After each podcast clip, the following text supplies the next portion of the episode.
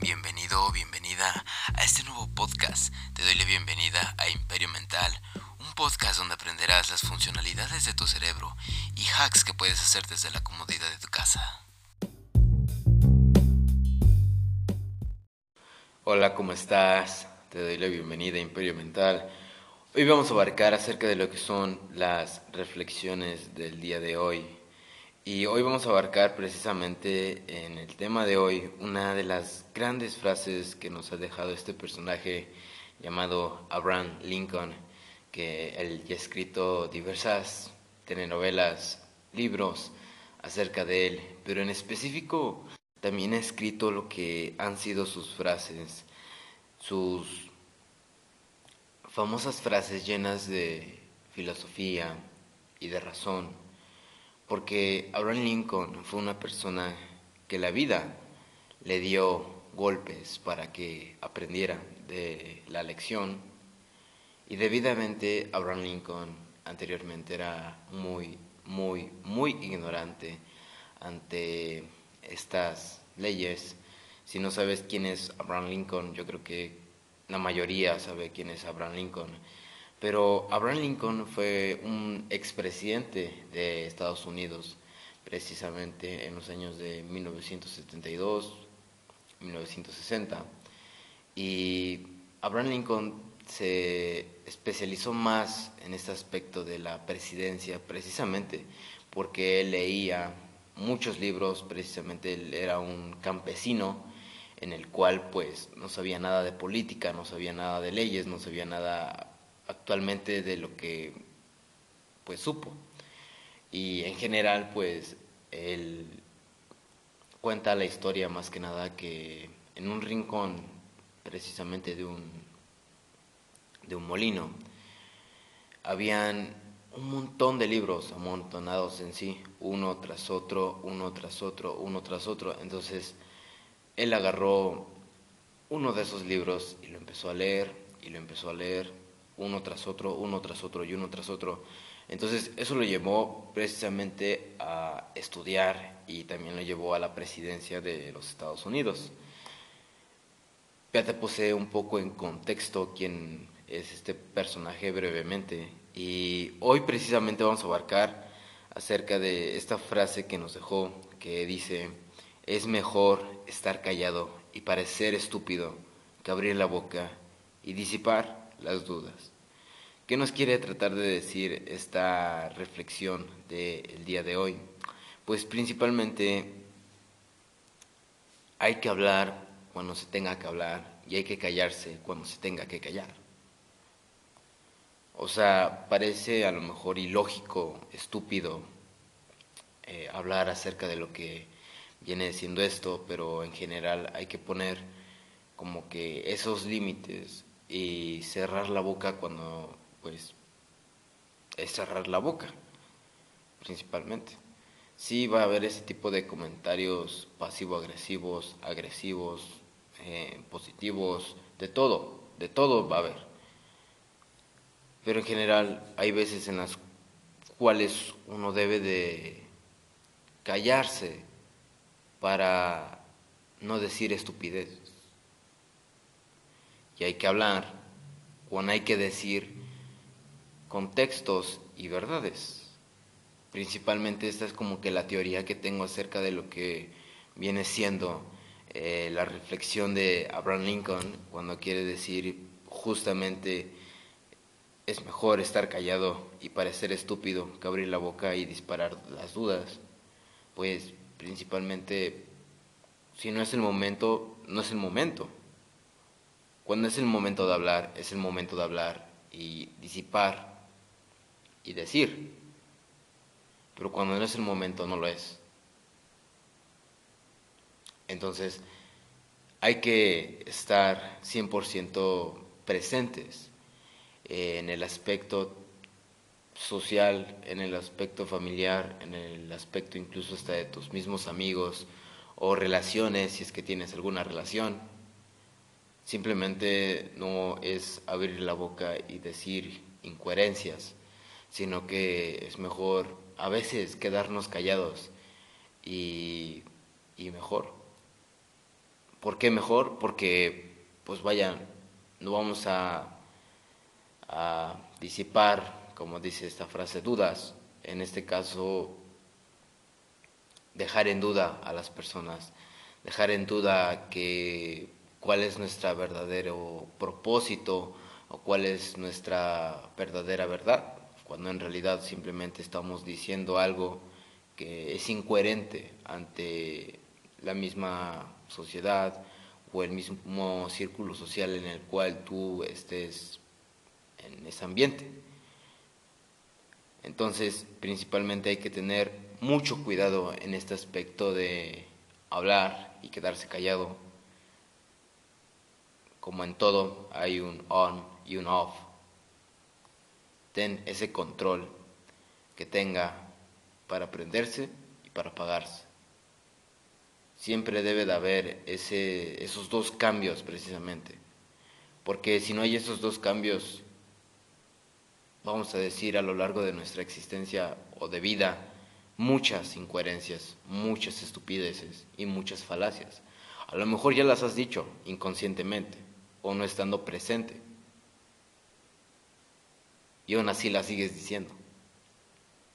Eso quiere decir, o más bien disipar, que pues simplemente hablas por hablar. No sabes ni quedarte callado ni hablar. Entonces, ¿eso qué quiere decir? Pues simplemente que a lo mejor traten, o, más bien tu círculo social trate de verte como algo que pues simplemente no le toman importancia, a lo mejor a la hora de hablar, a la hora de tomar una opinión, porque simplemente estás diciendo puras incoherencias, estás diciendo nada más como que para llenar el vacío, cuando en general no debe de ser así. Debe de haber cierto, cierto mute, si lo quieres ver así, entre tú y tu boca, y quien controla tu boca, pues tu cerebro. Y de ahí viene enlazado la psicología, viene enlazado eh, el desarrollo personal, viene enlazado la motivación, viene enlazado todas esas cosas la testosterona, en este caso los hombres tenemos testosterona, tenemos motivación, tenemos lenguaje, por supuesto, el lenguaje no verbal también. Entonces, la lección de, de hoy en día es aprenderse a quedar callado cuando es callarse, hablar cuando es hablar. Simplemente es esa reflexión del día y principalmente yo te puse en contexto acerca de lo que viene siendo hablar para decir cosas a lo mejor no positivas, pero que tengan al menos un poquito de dignidad y un poquito de coherencia y por supuesto entendimiento a la hora de hablar. Porque si vas a hablar nada más por hablar, pues principalmente desde ahí se ve qué tipo de persona eres. Desde ahí se ve, desde tu mismo lenguaje, incluso hasta, tu lenguaje no verbal. Entonces, si nada más hablas por hablar, eso quiere decir que digas una estupidez, digas a lo mejor alguna que otra, pues, incoherencia que no se te entiende incluso a la hora de hablar, o poner bien en contexto las ideas, incluso. A mí me ha pasado. A mí me ha pasado que pues yo he hablado nada más por hablar. No, me, no, no sabía precisamente cómo callarme. No sabía que, qué era hablar y hablar por hablar, por supuesto. Son dos conceptos bastante distintos. Entonces, a mí en lo general me ha pasado, por supuesto estoy siendo 100% coherente y congruente acerca de lo que también a mí me ha pasado. Y que también, evidentemente, yo sé que a lo mejor tú, que me estás oyendo, no sabes saber guardar silencio, pues es mejor que aprendas porque hoy en día estamos viviendo fuertes cambios y precisamente más si a lo mejor eres un empleado o si eres un estudiante o si a lo mejor eres un líder en una empresa, puede que te tomen como un payaso y como un imbécil y no te tomen como una persona de verdad. Entonces, te lo dejo que lo reflexiones y que lo pienses bastante bien porque esto es de pensarlo dos veces, no nada más de una vez, sino de dos veces en las cuales tengas más aterrizada esta idea. Pero bien, vamos a pasar el tema de hoy en día, que es acerca del el mito del cerebro en los reptilianos. Es un tema que principalmente ya sabes que nosotros abarcamos acerca de lo que viene siendo acerca temas relacionados del cerebro, pero hace poco implementamos lo que son estas como reflexiones y leyes que hoy en día pues ya no hay ninguna.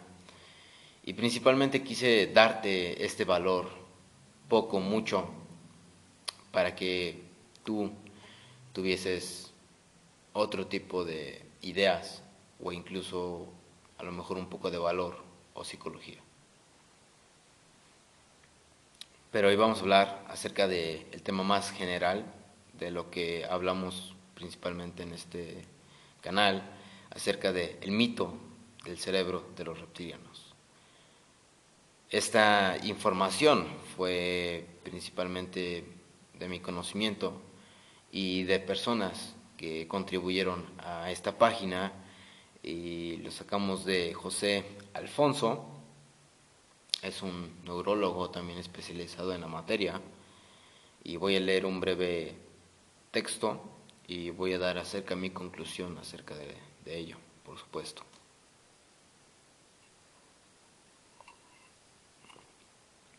Bien, el cerebro triúnico, o más bien el cerebro acerca y por opuesto por Paul MacLean para explicar la organización del cerebro, la existencia de sistemas contradictorios o al menos alternativos en nuestro comportamiento y la influencia de la evolución como un elemento organizador de MacLean, sugirió que esta idea en los años 60 del siglo XX y el desarrollo en un libro The Drawing Brain in Evolution en 1990 para MacLean nuestro cráneo no aloja un cerebro, sino tres, que operan como tres ordenadores biológicos interconectados, cada uno con su propia inteligencia, su propia subjetividad, su propio sentido de tiempo y su propia memoria.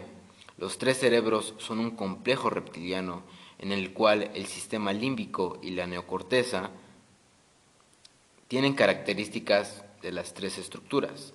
El cerebro reptiliano, también llamado como complejo R, para disimular este nombre ridículo, estaría formado básicamente por los ganglios basales, el tronco del encéfalo y el cerebro. Según los que definen este mito, es un cerebro primitivo que controla comportamientos instintivos y que se centra en las actividades más básicas de la supervivencia, incluidas la agresividad y la dominación, la territorialidad y los rituales del cerebro. Más bien estaría lleno de memorias ancestrales que controlarían las funciones automáticas de respiración, el latido y el equilibrio.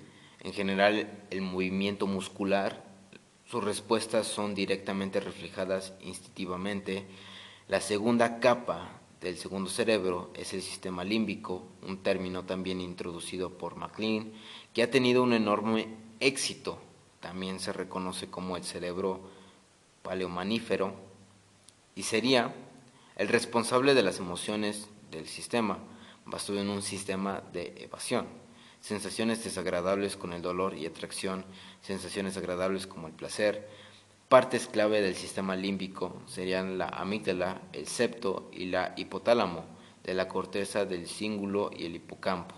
El cerebro paleomanífero sería el responsable de la motivación y la emoción que sentimos al alimentarnos, al reproducirnos en el comportamiento parental, principalmente la estructura superpuesta en el cerebro, modelo de mamífero, neomamífero o neocorteza, es característico de los mamíferos más evolucionados de nosotros, los primates, y es el responsable del pensamiento avanzado, la razón del habla, la planificación, la abstracción y la percepción, y lo que en general llamamos funciones superiores. El modelo del cerebro triunfo considera, por lo tanto, que nuestro cerebro humano es el resultado de un proceso estacrífico la suma de estas capas sucesivas, el cerebro instintivo reptiliano, el más profundo y primitivo, al que supone un cerebro emocional e intermedio, y sobre ese se deposita un cerebro racional y moderno,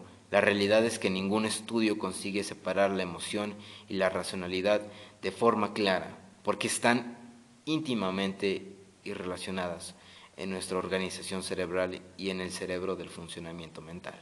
Por lo tanto, la idea de la aparición de las estructuras nuevas y complejas en un proceso de creación sucesivamente son contradictorias a todo lo que sabemos como la evolución, que en realidad funciona como un reorganizador de los circuitos existentes y en caso dándolos de mayor complejidad y asumiendo nuevas funciones. La idea del cerebro trínico es considerada una de las patochada por todos los neurocientíficos, pero en particular por los que tienen que decir al respecto los que investigan la neuromanía, comparada con los ganglios basales que forman la parte del león, el complejo reptiliano de MacLean, comprenden una parte mucho menor al telencéfalo de los reptiles, ya que existen muchos de los casos o grupos de vertebrados y no son por lo tanto estructuras asociadas a este grupo de vertebrados ya que presentes de los antecesores de los vertebrados mucho más primitivos del mismo modo de la estructura del sistema límbico según MacLean, sugieren que los primeros mamíferos se sabe que ahora mismo están presentes en otros grupos de vertebrados y que son caracterizados por definidos de segundo. Eh, por ejemplo, en este caso ya es el cerebro, como el cuidado de las crías que presentan también en otros grupos como aves o peces. Finalmente, lo mismo es cierto con la neocorteza, cuyos primeros rudimientos están en los mamíferos más tempranos y aunque otros vertebrados no están presentes, estructuras con características de laminación en seis capas sí presentan áreas homólogas. El telencéfalo de las aves, por ejemplo, forma conexiones con otras estructuras que son similares a las que son la neurocortex y se encargan de funciones teóricamente neomaníferas, como el aprendizaje y la memoria y la toma de decisiones, el control motor o el pensamiento conceptual que hemos visto antes utilizando herramientas para sacar insectos de un hueco, añadiendo agua a un probeta para que flote una semilla y ponérsela, poder comerla o recordando las caras de personas que los persiguieron, esas capacidades se planificaron y son aprendizaje que están conectados al modelo, de MacLean dentro del ámbito último neomamífero, pero resulta que las aves presentan ya esta capacidad, las únicas virtudes del modelo del cerebro, triunfo con un, con un grado de sencillez y una facilidad, pero es simple de un modelo erróneo, sencillo y fácil.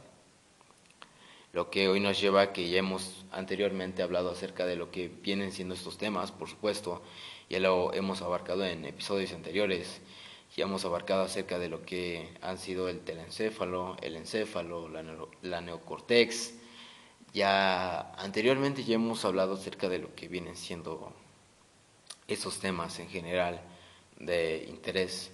Ya anteriormente en otros capítulos ya hemos abarcado todo, todo, todo completo y estudios, por supuesto, e información acerca de lo que pues viene siendo esto.